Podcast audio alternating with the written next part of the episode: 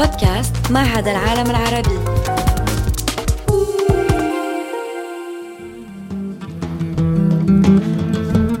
يأخذكم معهد العالم العربي كل شهر في رحلة لاستكشاف الفلسفة العربية.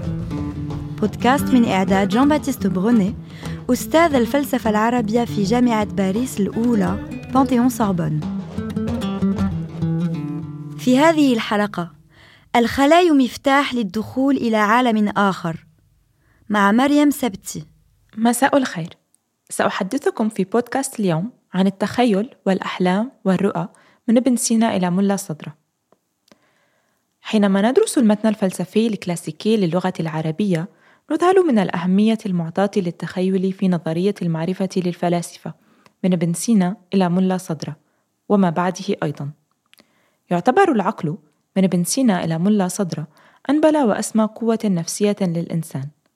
فبه يشبه الله والكائنات العلوية وبه يبلغ سعادته الحقيقية.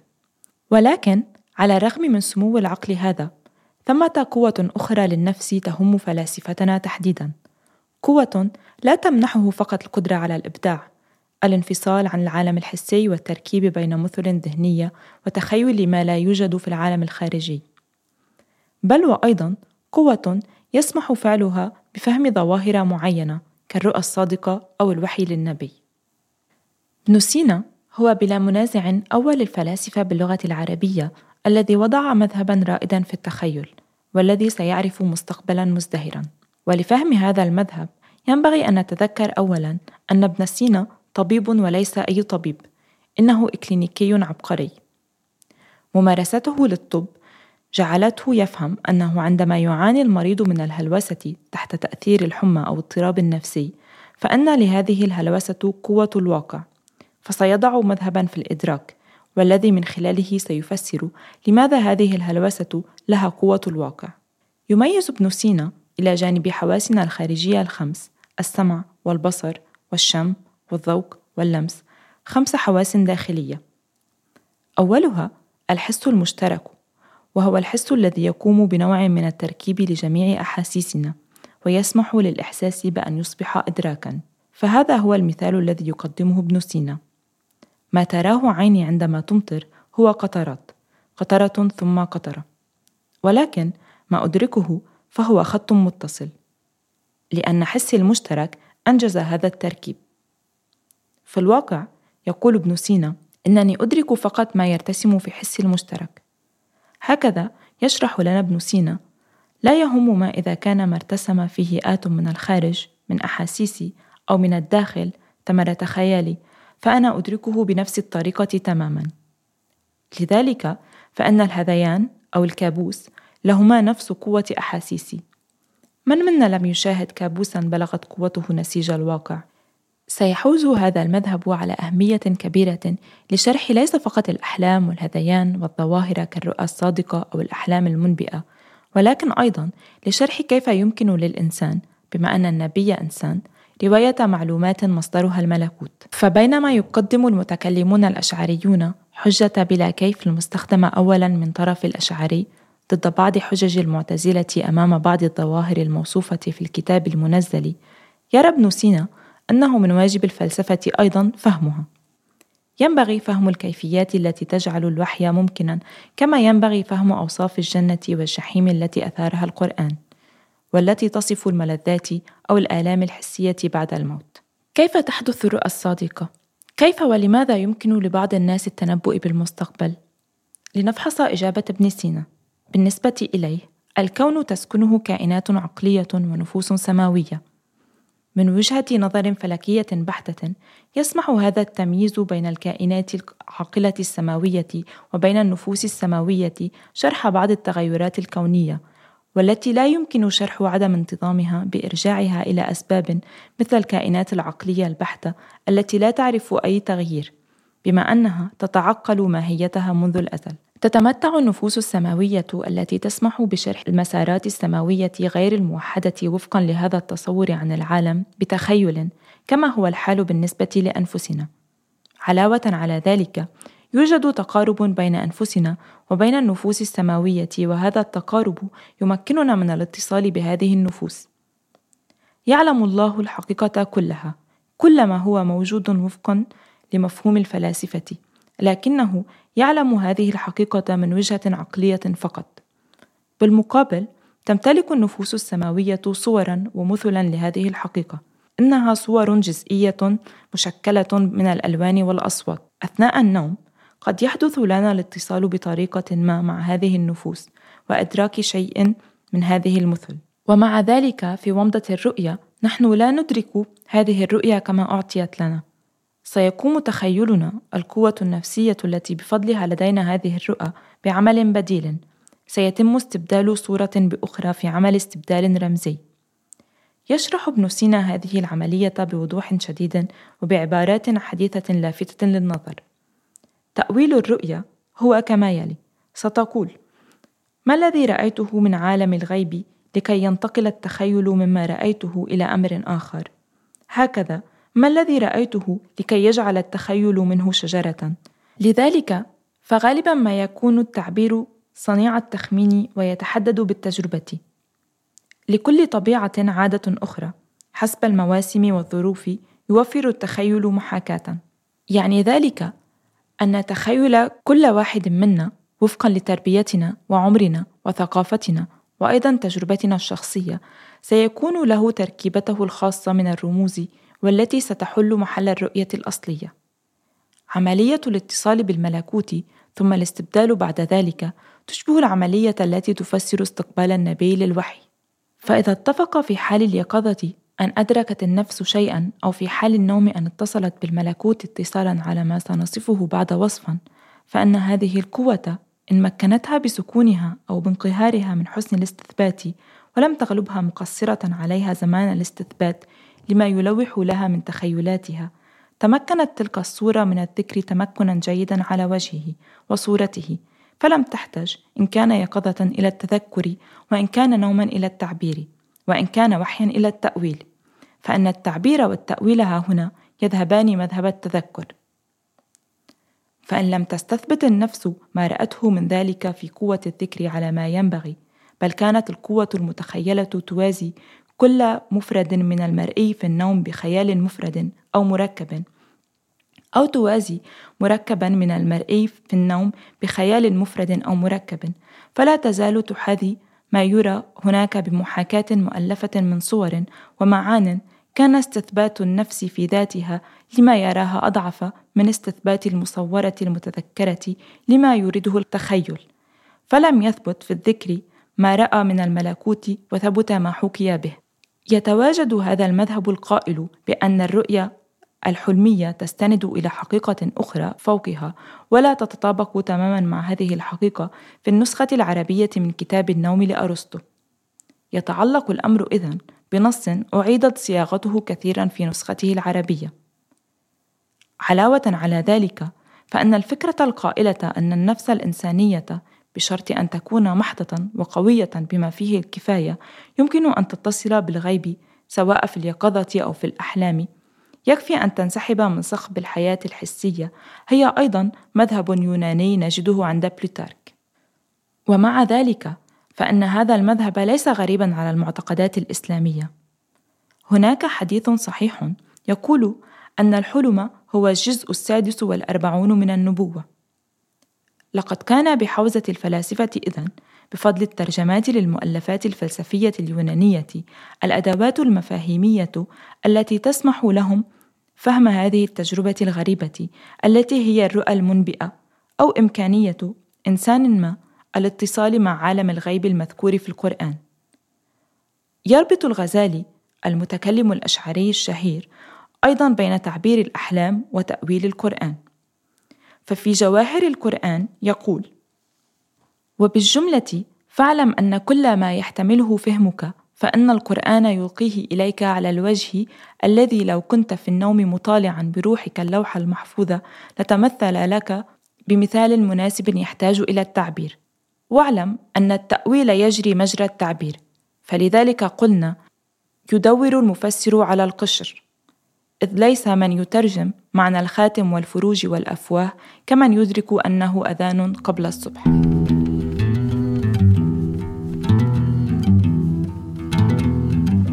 تعتبر أهمية التخيل رئيسية أيضا في إطار المذاهب الإسخاتولوجية للفلاسفة أي المذاهب المتعلقة بالنجاة وبالحياة الأخيرة.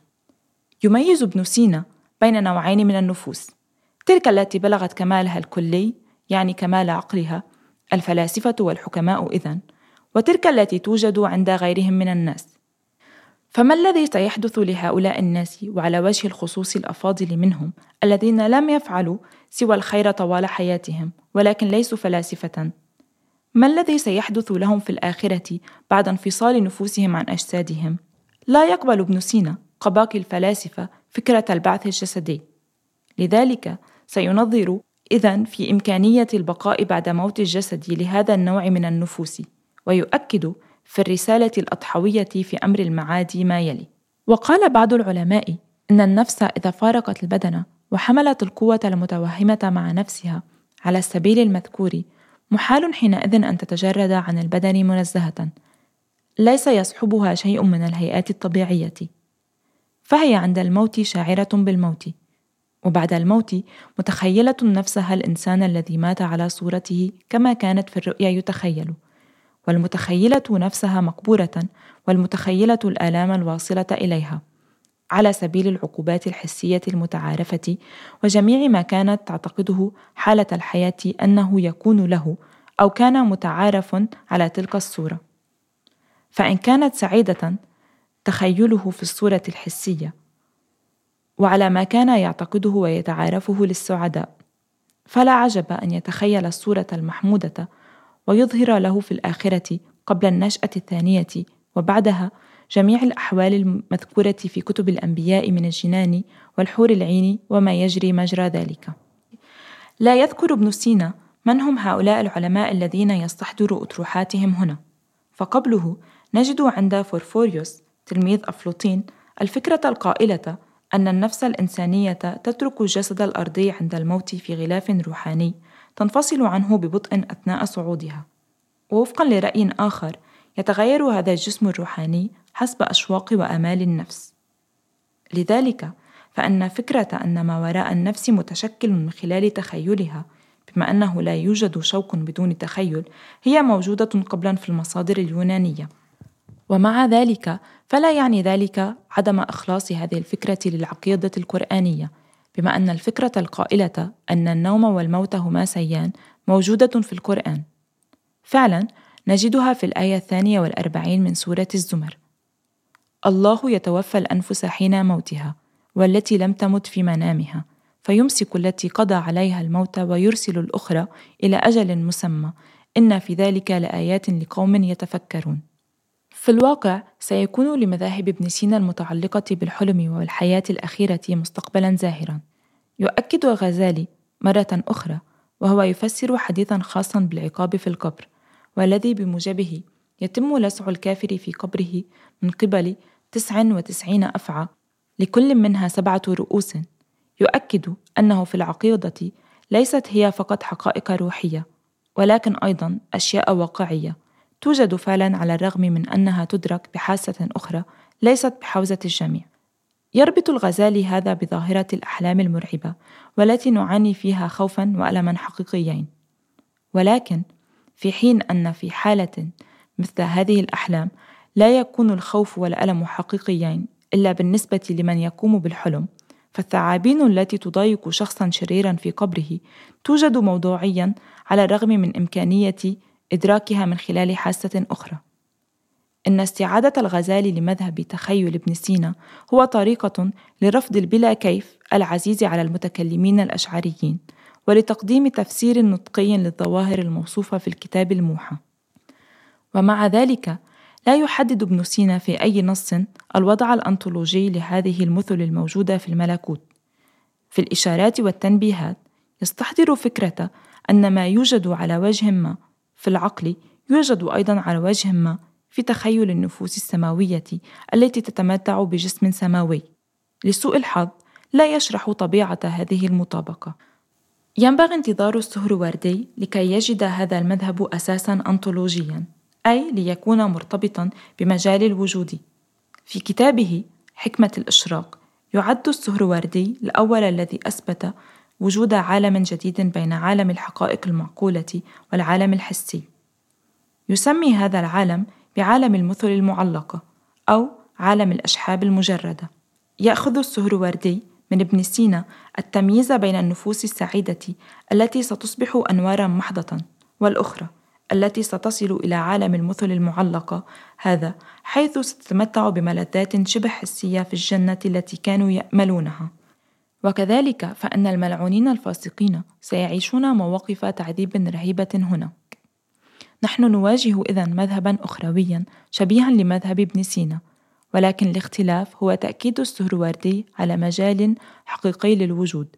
موازن ليس فقط للعالم الحسي عالمنا ولكن أيضا لعالم الصور العقلية المجردة. فما كان عند ابن سينا مذهبا سيكولوجيا أصبح مذهبا أنطولوجيا. سيحدث البعث في عالم المثل المعلقة هذا. هذا هو الحل الذي وجده السهروردي لمكافحة إنكار بعث الأجساد الذي يقول به الفلاسفة المشاؤون. يواصل الفصل 125 والذي يمهد لمفهوم المثل المعلقة نقاشا حول وضع المثل مرآة المستهل.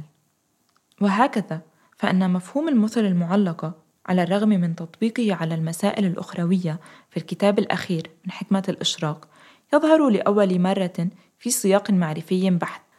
فالأجدر أن نبدأ بالفهم الذي لدى ابن سينا حول الرؤية بالمرآة والتي يجيب عنها السهروردي هناك مقطعان من الشفاء ملائمان تحديدا. يتواجد الأول في قسم الآثار العلوية من جزء الطبيعيات حيث قدم ابن سينا معالجته للهالات وأقواس القزح بنقاش عام حول الرؤية بالمرآة.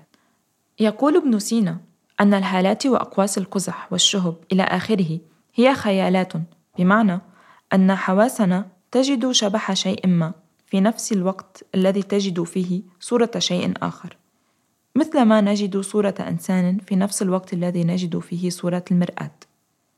يؤكد ابن سينا بشكل لا لبس فيه أن الصورة المنعكسة ليست مرتسمة حقا في مادة الشيء الثاني التي ينقلها والذي يرى معها في نفس الوقت. تماما كما أن صورة إنسان ما ليست مرتسمة حقا ولا تدوم في المرآة. لأنه إذا كان الأمر كذلك فسيكون لها وضعا محددا ولن تغير المكان مثلما يغير الشخص الذي ينظر إلى المرآة مكانه عندما يكون الشيء المرئي في سكون. يكرر السهروردي رفض ابن سينا أن ينسب وجودا حقيقيا لمثل المرآة. ليست المرآة الحامل أو الموضوع الأنطولوجي للمثال وللألوان وللصور التي ترى فيها. بالطريقة نفسها كالتي يكون فيها الكرسي الحامل الأنطولوجي لصورته وللونه. يرفض السهروردي موقف ابن سينا القائل أن المرايا تعمل ببساطة كقنوات بصرية. ما أراه عندما أرى صفرا منعكسا في المرآة ليس صفرا بعينه ولكن مثال مرآة لهذا الأخير. لذا يبدو أن الرؤى في المرآة موجهة ليس نحو موضوعات العالم ولكن نحو مثل المرآة التي تتطابق معها. إن حقيقة الصور في المرايا والصور المتخيلة أنها ليست مرتسمة فيها ولكنها تشكل بالأحرى صياصنة معلقة ليس لها محل أصلا. ومع ذلك قد يكون لها مظاهر ولكنها ليست موجودة فيها. وهكذا فصور المرآة مظهرها المرآة. وهي معلقة. لا توجد لا في مكان ولا في محل. وبنفس الطريقة وبطريقة موازية فإن مظهر صور التخيل هو التخيل. لا يخلق التخيل هذه الصور. توجد الصور في عالم الصور المعلقة قبل أن تظهر في تخيل الإنسان. منذ البداية يعلن السهروردي في مقدمة كتابه حكمة الإشراق أنه عرف تجارب صوفية. وأن مذهبه لا يقوم على مجرد تأملات نظرية كما هو الحال بالنسبة للفلاسفة المشائين وهو يقصد من خلال عبارة الفيلسوف المشائي ابن سينا بشكل خاص. ومع ذلك تجدر الإشارة إلى أن العلاقة من ناحية بين العالم المعقول وهذا العالم المثال ومن ناحية أخرى بين هذا العالم المثال والعالم الحسي ليست واضحة في فكر السهروردي. هناك نوع من ذهاب وإياب بين هذا العالم المثال وتخيلنا وهكذا ستظهر بعض الكائنات من هذا العالم كالجن والشياطين في الدنيا قادمة من عالم المثل المعلقة. هذا والذي يحتوي على صور منيرة ولكن أيضا على صور مظلمة. بناء على ذلك هناك مسامية معينة من عالمنا إلى عالم الصور المعلقة هذا. نحن لا نعيش في عالم مغلق حيث العقلانية وحدها هي التي تمارس تأثيرها. ولكن في عالم حيث للعجيب مكانه. عالم حيث كائنات كالجن المذكورة في القرآن لها مكانها. ومع ذلك يمكننا أيضا خلق صور جديدة في عالم المثال هذا وأيضا إسقاط هذه الصور في مجال الحقيقة الطبيعية.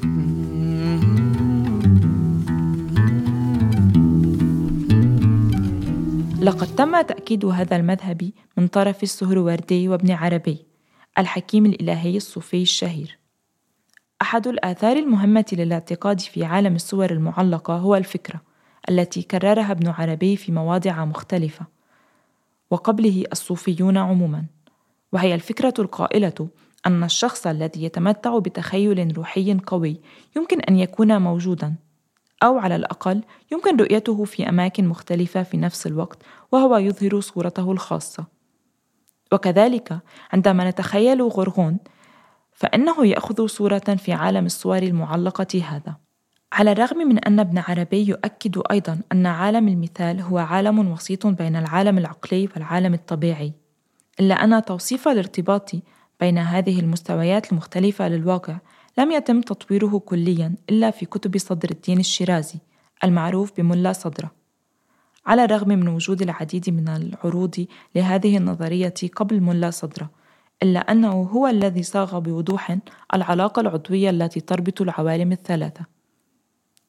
لقد فصل مبدأ ذكره السهروردي وهو مبدأ الإمكانية الأعلى وأعطاه تأويلا جديدا.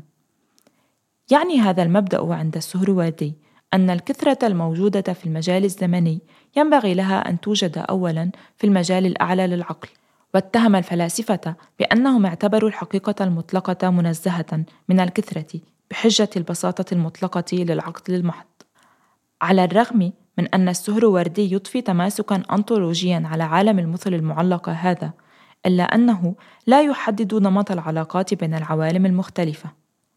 يستعيد ملا صدر مبدأ الإمكانية الأعلى ليشرح أن لا شيء يمكنه أن يوجد في أدنى مستوى من مستويات الوجود دون المرور بالدرجات العليا والعكس صحيح.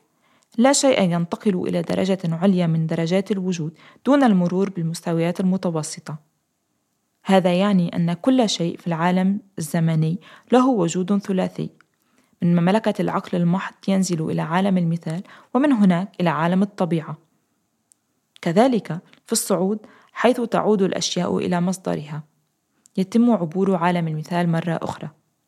كيف نفهم هذه العودة بما أن كل ما يوجد في عالم ما يوجد أصلا في العالم العلوي؟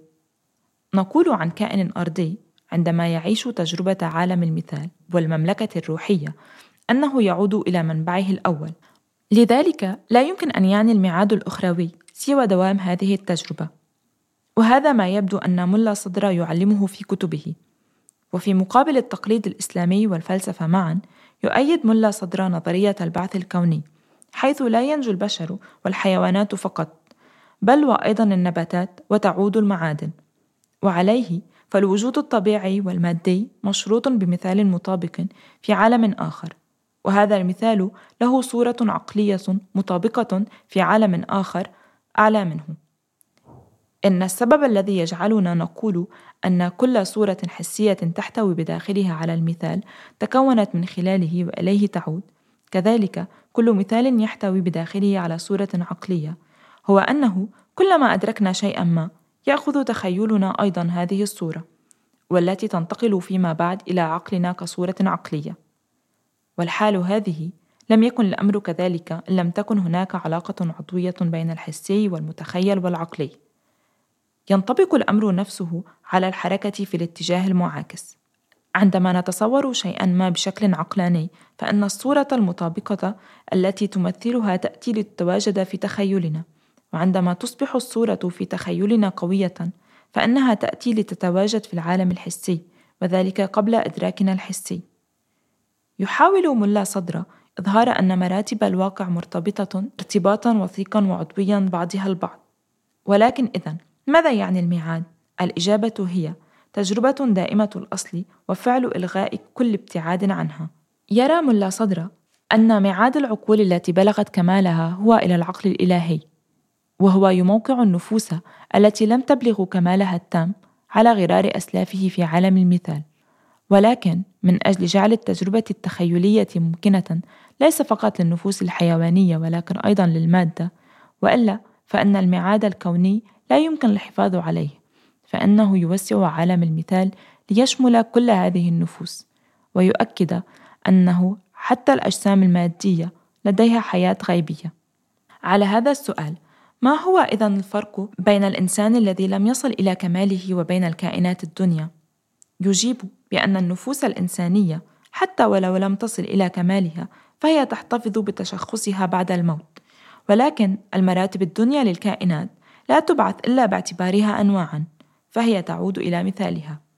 من المثير للاهتمام ملاحظة قبل أن نختم اختلاف الرأي بين ملا صدرة وقطب الدين الشيرازي وابن عربي بخصوص النفوس الحيوانية. فبينما يرى صدرة أن هذه الأخيرة تفقد تشخصاتها ولا تصمد إلا باعتبارها أنواعا فإن قطب الدين الشيرازي تلميذ لتلميذ ابن عربي وابن عربي يؤكدان على وجود الحيوانات الفردية في عالم المثال. علاوة على ذلك وخلافا لملا صدرة يعتبر ابن عربي وقطب الدين الشيرازي أن النفوس الحيوانية في عالم المثال تتمتع بالعقل تماما. خلال القرون الأخيرة للفلسفة الإسلامية اكتسب عالم المثال أهمية كبيرة وهو جزء لا يتجزأ من الثقافة الروحية الصوفية. وهكذا بالنسبة لمفكر متأخر كشاه ولي الله الدهلوي يلعب عالم المثال دورا مركزيا فعلى خطى أسلافه يصف شاه ولي الله هو أيضا عالم المثال باعتباره مملكة الأنطولوجية لنظام التخيل. يتوسط العالم الروحي والعالم الحسي ويحده باعتباره العالم حيث تتخذ المعاني صورة الأشياء البدنية أي المثل وحيث أصبحت الكيانات البدنية أشبه بالمعاني. كما يصر على كون المثال هو الرابط الضروري بين الروحاني والمادي وأن كل شيء مخلوق في هذا العالم ينبغي أن يمر عبر هذه المرحلة قبل خلقه الفعلي. يبدو أن الفكرة الكامنة وراء هذه النظرية مفادها أن العقل المحض لا يستطيع خلق كائن مادي، ولا يمكن للكلي أن يكون الجزئي دون مرور العام بصورة مثال. كأسلافه يعتبر شاه ولي الله عالم الرموز باعتباره أحد المملكات الثلاث للحقيقة، ولكنه يعطيه مكانة أكثر أهمية في نسقه. يتبين أن المثال أو الرمز هو القانون الأساسي الذي يحكم جميع العلاقات في سيرورة الحقيقة مهما كان. كل علاقة بأي شكل من الأشكال كانت هي وظيفة قانون الترميز هذا. فعلا كل ما يوجد في العالم هو تحديدا رمز لباقي الأشياء. الأمر يتعلق أساسا بإعادة تأكيد للمبدأ القديم الأفلاطوني المحدث القائل: كل شيء موجود في كل شيء وفقا لمقياسه الخاص. لا يمكن أن يكون الكل رمزا للكل وفقا لنفس المعنى ولكن فقط وفقا لمعنى معطى. الرموز هي وظائف علائقية وهذه العلاقات هي مثبتة نهائيا من الطبيعة القصوى والجوهرية للحقيقة والتي يسميها شاه ولي الله العناية الأولى. والتي بموجبها كانت كل الأشياء متقارنة بشكل متناسب ومتناغم. باعتباره قاعدة أساسية لجميع العلاقات يؤدي المثال أو الرمز هذا السحر الإلهي الذي يربط الروحاني والمادي. وفي الواقع كل ما هو للكل وظيفة أخرى مهمة جدا في نسق ولي الله. يتعلق الأمر بإثبات الألوهية الأساسية للعالم ولكن في نفس الوقت بتلطيف صرامات أحادية ابن عربي الميتافيزيقية وللحفاظ على تمييز صحيح بما فيه الكفاية بين الله والعالم يتم تحقيق كلا الهدفين من خلال إثبات وجود علاقة مثال بين الله والعالم. بفضل هذا المثال الأول، أصبح العالم شبيها بالله ومع ذلك فهو غير الله. كل فكر ولي الله سواء على المستوى النظري أو العملي مشبع بفكرة الوساطة، حيث يتم حل التناقضات في الواقع من خلال إقامة علاقات مناسبة. لذلك يشكل إذن اكتشاف علاقات وحدود وسيطة أخلاق فلسفة الوساطة هذه بعينها. وعالم المثال مؤولا هكذا هو محورها. لماذا تمتعت هذه الفكرة السيناوية والتي في مجملها غريبة بهذا النجاح وازدهرت طويلا بهذا الشكل؟ ما ضرورتها بصرف النظر عن قدرتها على شرح بعض معطيات الوحي مثل فكرة اللذة أو التعذيب في العالم الآخر أو لتفسير الظواهر الباطنية مثل الأحلام المنبئة. يفترض فضل الرحمن الذي كتب مقالا ممتازا عن المثل المعلقة والذي يدين له بحثي بالكثير أن هؤلاء المفكرين عاشوا إبان أوقات مضطربة فخلقوا هذا العالم العجيب للمثل المعلقة للهروب من الواقع واللجوء إليه. أعتقد أن السبب أعمق بكثير ويخص أمرا أساسيا في قلب الإسلام. يريد هذا الدين أن يكون الدين المجدد لتوحيد محض فهو يثبت وجود إله منفصل عن العالم من خلال تنزيه مطلق. الحلول هو مرفوض في هذا الإطار التوحيدي الصارم. الإنسان هو منفصل جذريا عن خالقه وهو لا يهتدي إلا من خلال كلامه الموحى في القرآن. على الأقل في المذهب السني لا يوجد وسيط بين الإنسان والله. ويمكن أن ينجر عن مطلقية هذا الموقف عواقب وخيمة.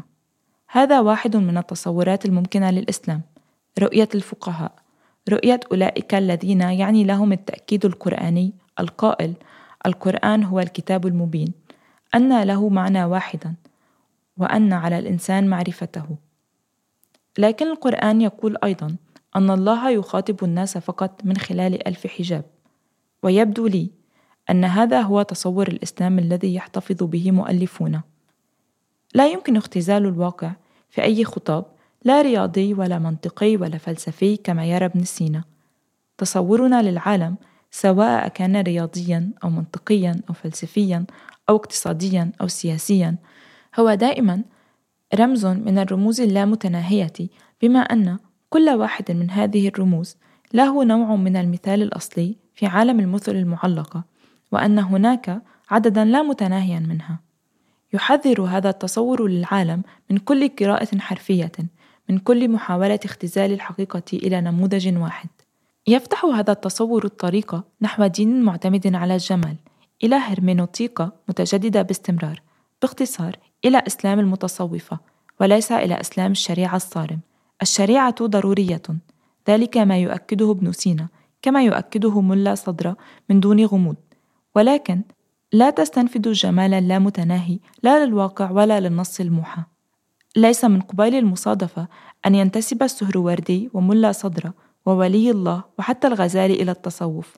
يسمح مذهبهم في التخيل أيضا بإضفاء التماسك على الذوق الذي تشكله التجربة الصوفية. إنها تجربة أصيلة اتصال بعالم المثل المعلقة. بعالم مفتوح دائما للرموز ولتأويل ولتعبير اللامتناهي الذي يجعل من حياة كل كائن حي حياة فريدة من نوعها تماما. كل كائن يغذي رمزيته الخاصة وعلى هذا النحو محترم للغاية. لقد استمعتم إلى بودكاست من إنتاج معهد العالم العربي وإخراج Making Waves تابعونا على جميع منصات البودكاست.